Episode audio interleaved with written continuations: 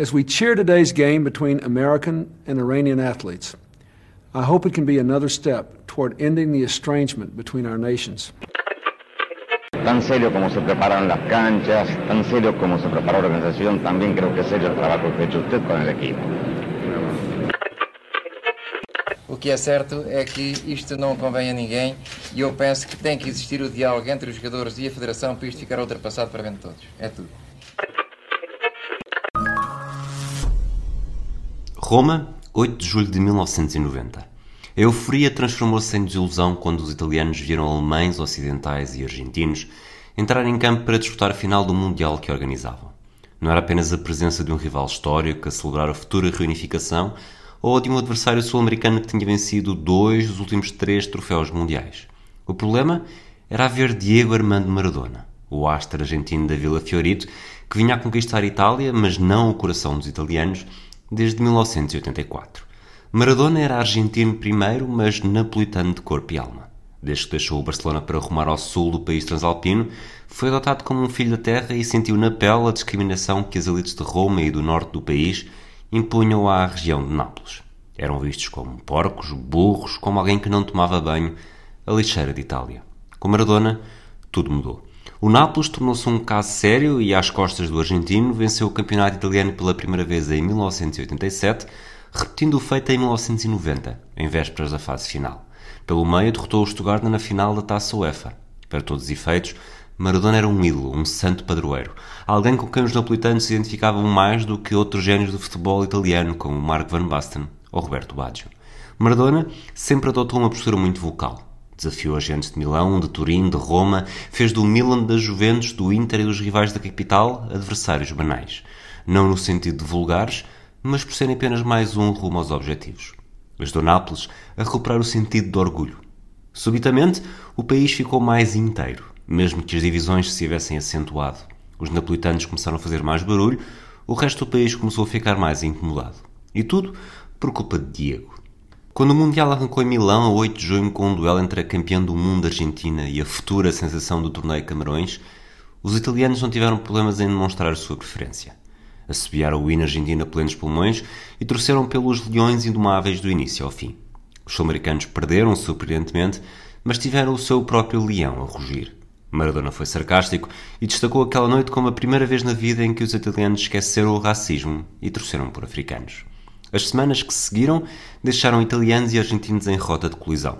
O sorteio dos grupos tinha ditado que se saíssem no primeiro lugar, um eventual duelo só poderia ocorrer na final. Mas os albicelestes vacilaram e só conseguiram vencer o jogo com a União Soviética, aproveitando o empate com a Roménia para garantir o apuramento como uma das melhores terceiras. O problema? O adversário dos oitavos ser o Brasil e a Itália estava no mesmo lado do quadro, à espera de um duelo possível nas meias finais, no estádio São Paulo, em Nápoles. A Argentina derrotou o Brasil e a Jugoslávia, a Itália fez o mesmo com o Uruguai e a Irlanda. O confronto das meias finais teve três dias inteiros de aperitivos. Maradona, igual a si mesmo, puxou a si o crédito que tinha em Nápoles e tentou virar os napolitanos contra o país que os discriminava durante 364 dias por ano. A cidade tremeu, ficou dividida. Maradona estava a brincar com o fogo, mas não era a primeira vez. Quatro anos antes fez questão de tornar o jogo dos quartos de final com a Inglaterra um assunto de Estado. A Guerra das Malvinas ainda estava fresca na memória e o gol do século, aliado à mão de Deus, foi uma vingança servida fria no calor abrasador do Azteca.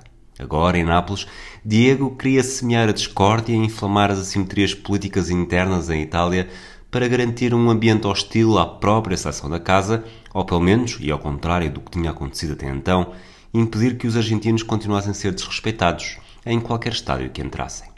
Os napolitanos ficaram de coração nas mãos, mas acabaram por preferir a pátria que os ignorava ao herói que os fez quebrar barreiras até então intransponíveis. Reconheciam Maradona, mas não conseguiam virar as costas à esquadra azurra.